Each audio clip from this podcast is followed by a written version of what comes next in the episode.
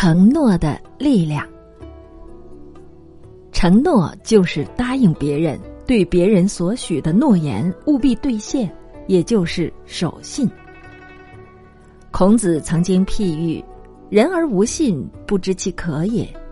大车无泥，小车无月，其何以行之哉？”忠诚守信是立世的根本。在过去农业社会，交通不便。通讯设备不发达，出外就业的人要靠信差投递家书、传递口信，甚至寄送物品。彼此之间并没有契约，也没有证人，靠的就是一份诚信。即使千山万水、风餐露宿，信差务必完成所托，这就是承诺的力量。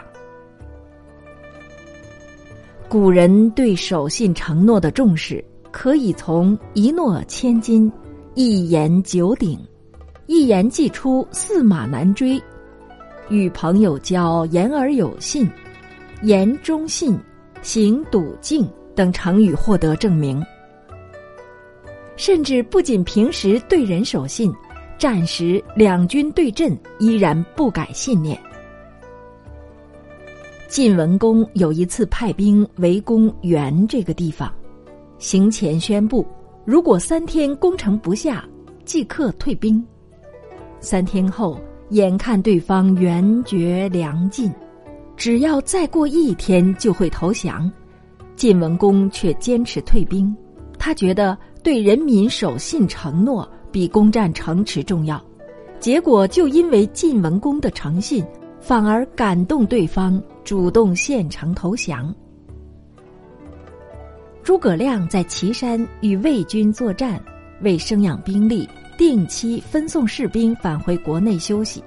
后来战争越发激烈，有人建议暂缓送兵回国，诸葛亮坚持对士兵的承诺，因而感动士卒，主动回营，奋勇作战，终于取得了胜利。从政的人能够信守承诺，才能取得人民的信任，才有办法推行政令。居上位的人信守承诺，可以激发下属效忠的斗志。朋友之间互相信守承诺，是巩固友谊的基石。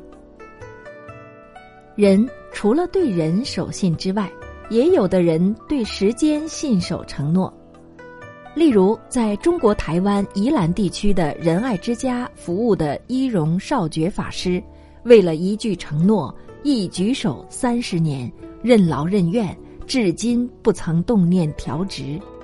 有人则对金钱信守承诺，例如答应捐款助人就一定做到；甚至有人对未来信守承诺，例如遗产、信托、传法、传位等；也有人。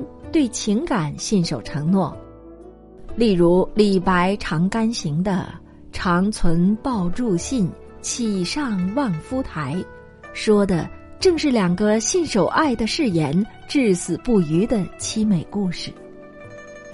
古人为了一个承诺，可以用一生的岁月去兑现，甚至牺牲生命也在所不惜。反观现在的人，轻诺寡信，不守承诺。于是不得不求法于契约、录音、录像、证人、公证、信托等。其实我们立身处世，投机取胜只是一时的，唯有信守承诺、笃实行事，才能获得别人永久的信赖。各位听众朋友，感谢您收听星云大师所著《结缘幸福的真言》。今天为您播出了《承诺的力量》，由言庭书播讲。感谢收听，再会。